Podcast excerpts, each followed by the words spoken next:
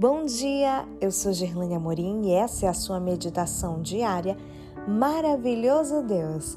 Terça-feira, 28 de fevereiro de 2023. Adquira sabedoria. Verso de hoje de Provérbios 4, 7, 8.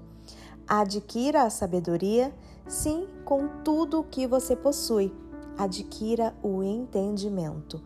Valorize a sabedoria e ela o exaltará. Por volta do segundo e terceiro milênios antes de Cristo, existiu no Oriente Médio uma literatura chamada de sapiencial.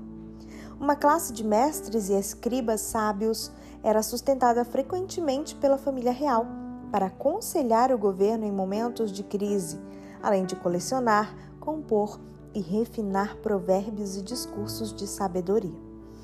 Esse tipo de literatura se preocupa com os grandes temas da existência e está presente também na Bíblia. Desse modo, o livro de Jó trata do sofrimento, Eclesiastes da morte, Cântico dos Cânticos do amor e Provérbios dos relacionamentos. Este último mostra a importância de receber a sabedoria de Deus para dirigir todos os aspectos de nossa vida apresenta os dois lados da verdade de modo bem claro, a fim de que ninguém vacile em sua decisão ou se comprometa com o mal. Para tanto, ele contrasta o sábio com o tolo, o bem com o mal, o real com o falso, a obediência com a rebelião, o trabalho com a preguiça e a prudência com a presunção. Provérbios apresenta várias amostras de comportamento e o leitor deve se perguntar: isso é sabedoria ou tolice?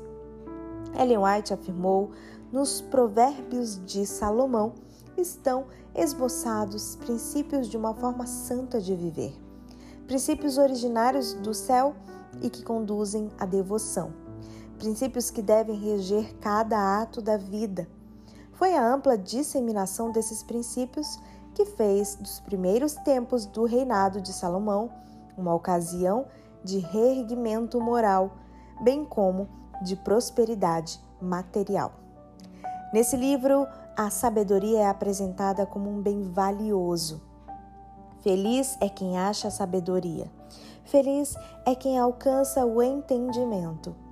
Porque o lucro que a sabedoria dá é melhor do que o lucro da prata e a sua renda é melhor do que o ouro mais fino.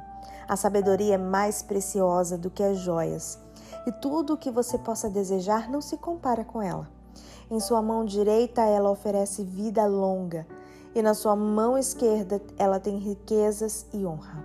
Os seus caminhos são caminhos agradáveis e todas as suas veredas são paz. Ela é árvore de vida para os que alcançam, e felizes são todos os que a retêm. Hoje, leia Provérbios. Nele você encontrará bênçãos para seu dia.